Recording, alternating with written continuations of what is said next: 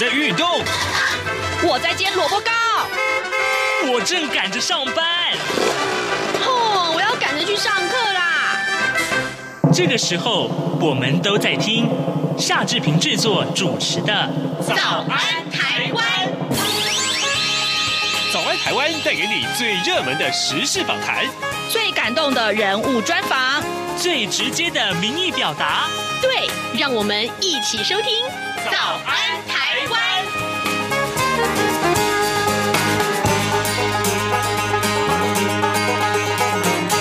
早安台湾，我是夏志平。今天是二零二零年的九月二十二号，星期二。今天我们要请您收听志平专访侨务委员会委员长童振源的专访内容。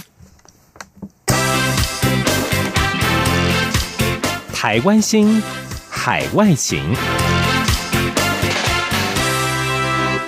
这里是中央广播电台台湾之音，您所收听的节目是《早安台湾》，我是夏志平。来来来，今天非常非常荣幸，呃，跟志平可以说是已经算是老朋友的这位受访者，今天又再度来到了《早安台湾》节目。荣志平先跟大家介绍侨务委员会的委员长童振源，他今天再度来到《早安台湾》了。委员长您早，志平兄，各位听众，大家早安，大家好。谢谢委员长，大家还真的不习惯，不习惯为什么从前每个月您都会出现在节目中一次，这一次要隔这么久呢？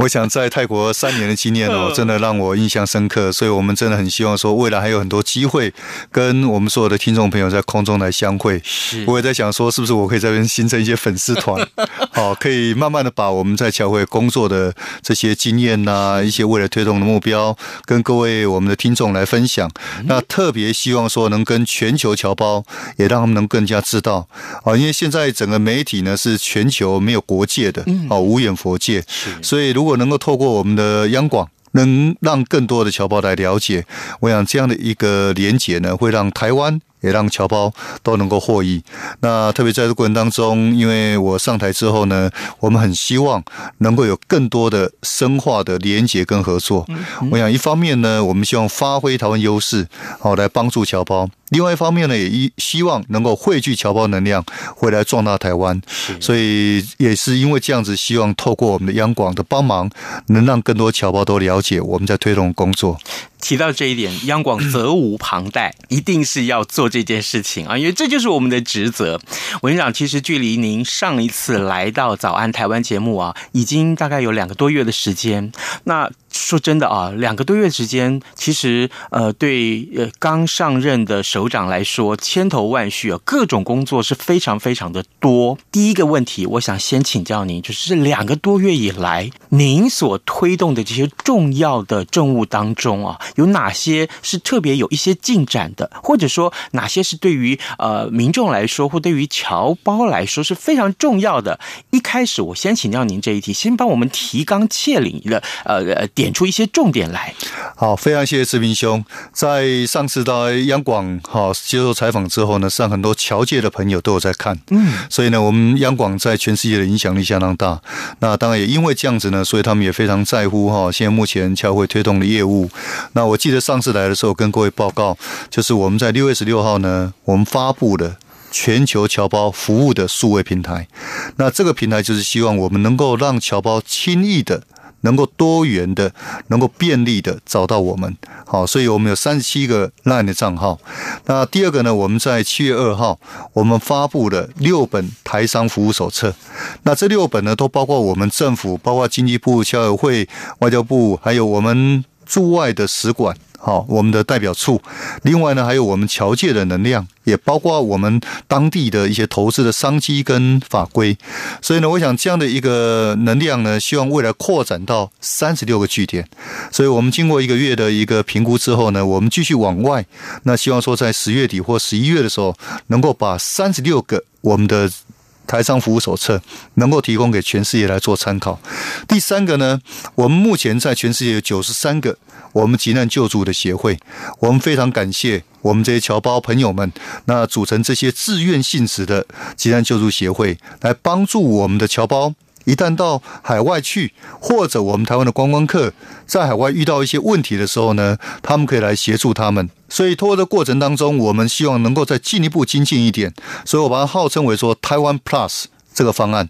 也就是说，我们跟九十三个急难救助协会来说，我们提供一个手机，那希望他们能够申请一个数位的账号，好，比如说 Line 的账号。那通过这个账号呢，台湾 Plus Bangkok，台湾 Plus 呃。卡伦坡啊，或者说其他相关的这个城市，所以用这样的方式呢，能够提供更多侨胞或者我们的观光客有更多便利的一个协助。那这是我们在做这个数位连接上面呢，首先这个三个部分。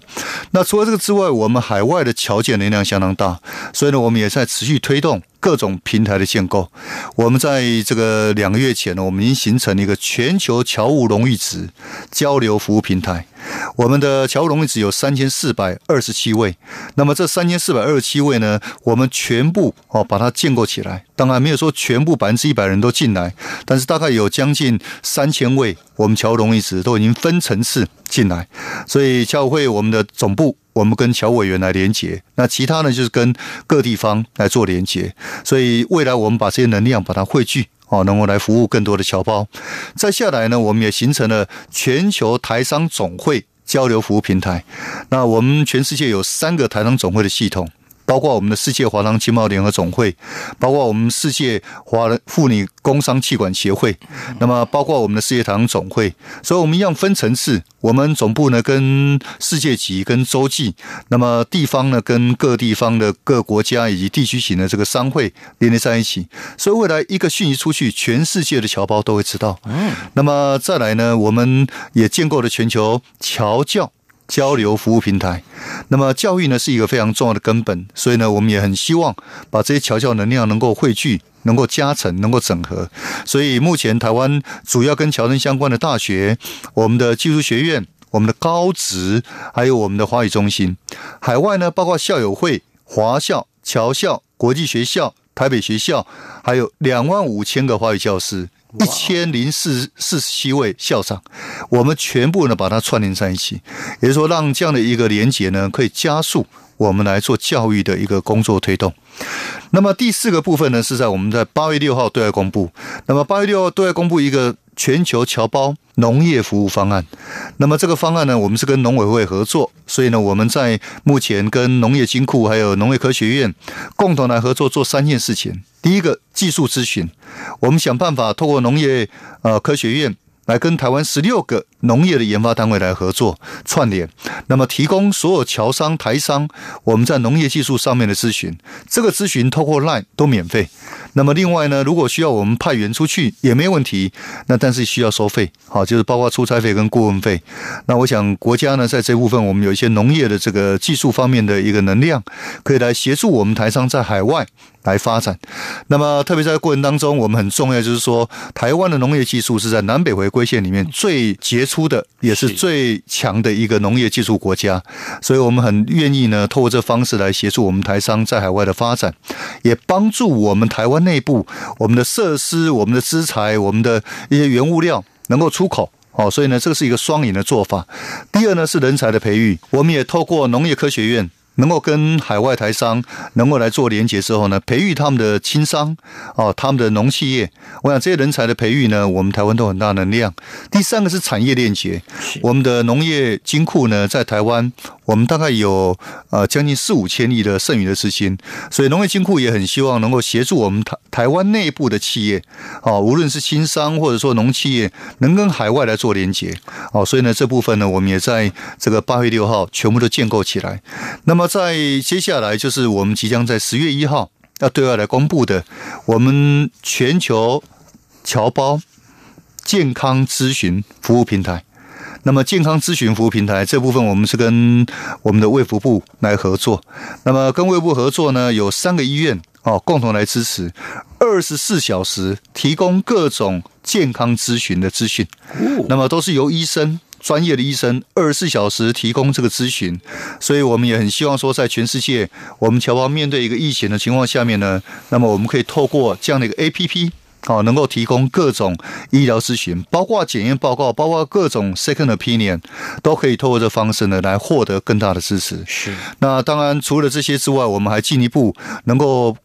呃安排各种参访。好像我们在八月份的时候呢，我们安排亚洲台商总会到台湾的农业的基地跟产业。还有大健康产业，好来做参访，所以包括到屏东的呃这个农业生物科技园区，也包括到高雄，哈我们几个农业的农事所，那当然包括到台南的兰花哦生物科技园区，那么到台中的农业试验所，包括到新竹的科学园区啊，我们的这个工业研究院，那同时也到啊新竹的农业科学院，所以其实。我们的企业收获很大，那他们非常深入的跟跟他们来做沟通。那么除了这个之外呢，我们也还安排六大核心战略产业的参访。是。那另外呢，我们还安排到智慧机械、跟精密机械，还有我们的绿能哦来做参访，有好几个团。所以我想未来呢，还有很多我们甚至侨生，我都希望说他们都看我们的科技，都看我们的产业。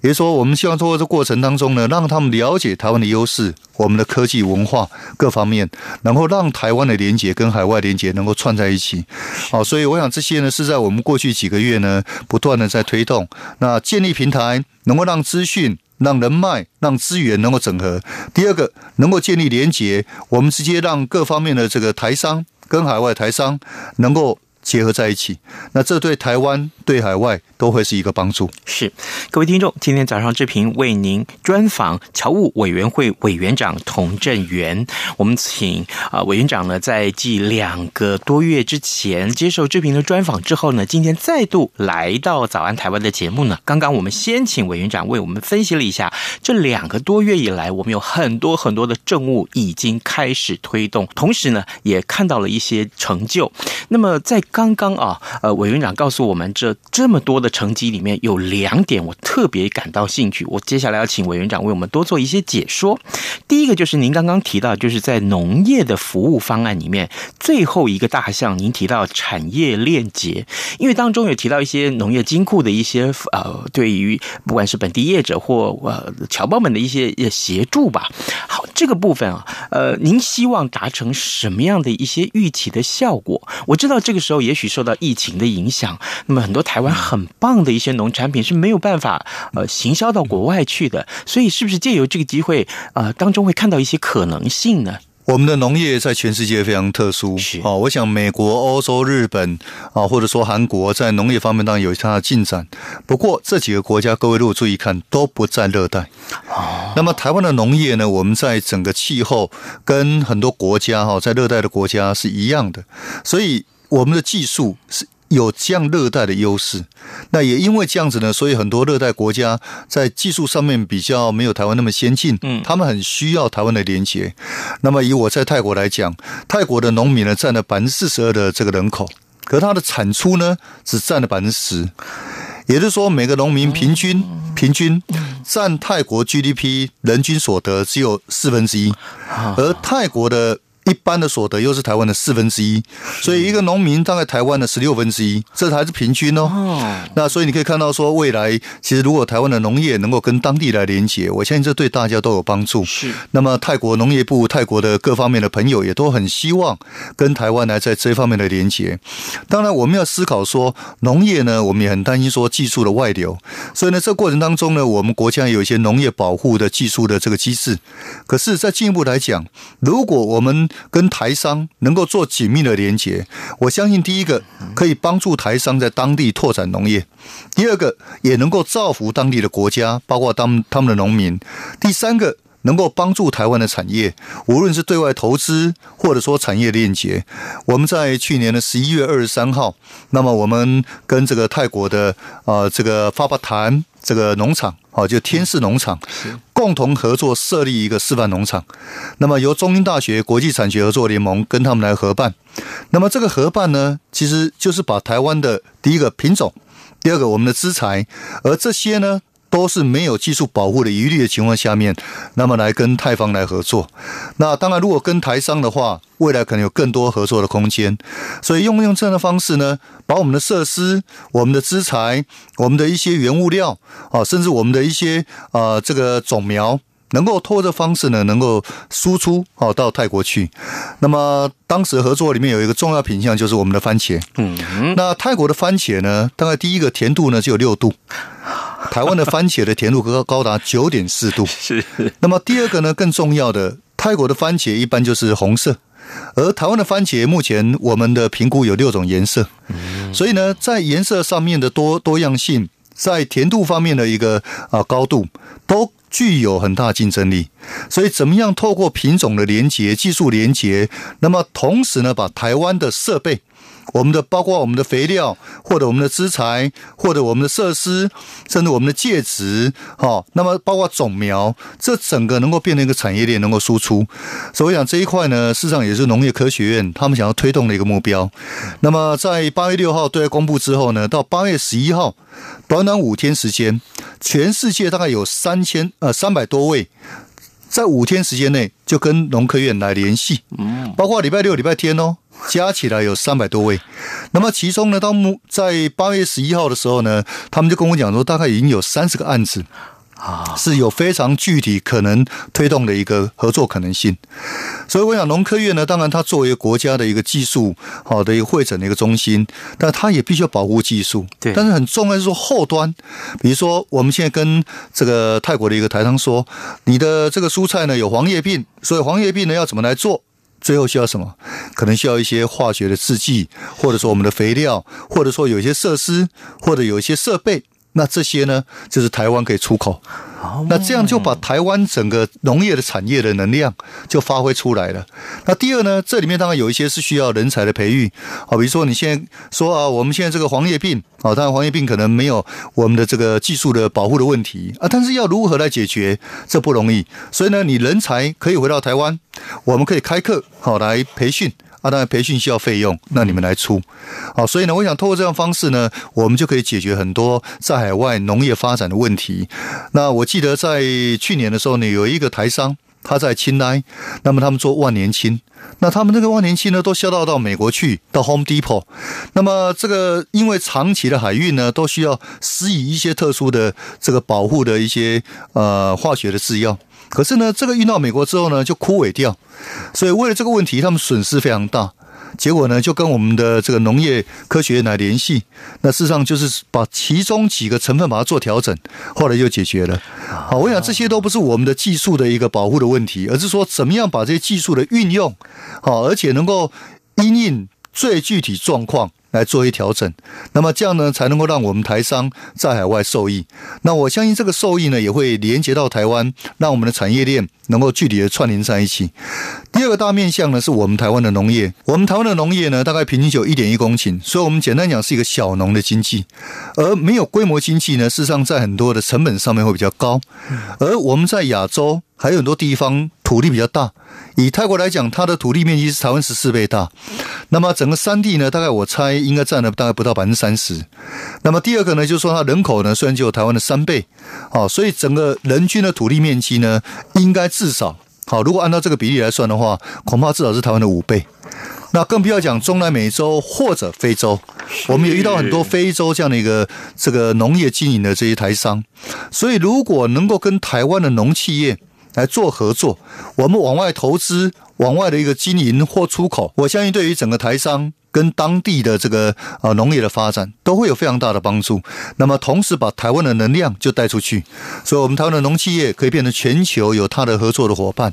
所以我想这个后面呢，当然也是农业金库愿意来协助哦，因为它帮助台湾的农民能够往外去扩张，那让台湾的一个这个农业的实力呢延伸到其他国家去。这是我们在了解侨委会的相关的啊这个业务的过程当中所得到一个非常令人振奋的消息啊，呃，委员长在过去啊，我们从二月份以来，我们知道这个有关全球呃这个武汉肺炎的疫情，其实一直是困扰着大家，包括现在我们知道在全球其实很多国家疫情仍然是非常的严峻了，但台湾的防疫工作实在是做得太好了，所以呢，呃，听说听说啊，在侨委会这个部分，我们最近也推出了一些健康计划。要把台湾的一些防疫经验，同时呢，要跟侨胞对侨胞的工作有一些裂解啊。可不可以这个部分也请教委员长？其实是应该是蛮有意思的哟。呃，我们台湾的医疗呢，在各种比例上面，大概都全世界第一。是啊，无论是在整个医疗的费用或医疗服务的品质。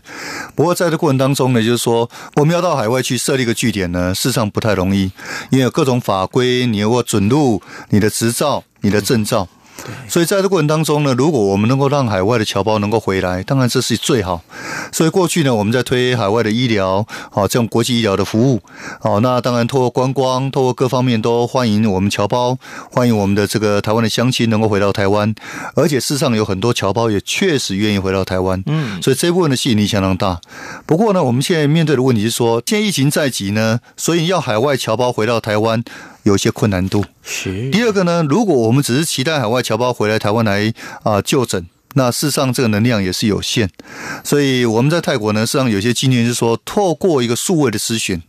当时呢，我们跟彰化基督教医院有些合作，就如果能够连接我们一个账号啊，我们在代表处设立一个叫台湾 Med 啊，台湾 MED，那么基督教医院呢，做一个初步的一个协助的咨询。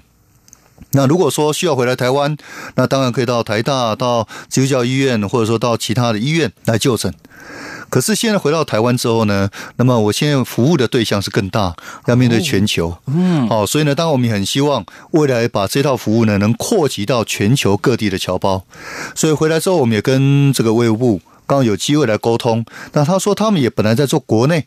所以我说，那如果这样的一个机制呢，如果能扩大到服务侨胞，那对于我们整个全球侨胞都是一大福音。我们大概在七月的时候呢，我们就沟通，那这个沟通呢也非常有这个建设性。所以当时沟通好之后，我们就八月一号就开始来做内部测试。好，就是我们透过我们的同仁，包括三六个驻外的同仁一起来测试。那么测试没问题了，九月一号我们就让这个全球的侨务荣誉使来试用。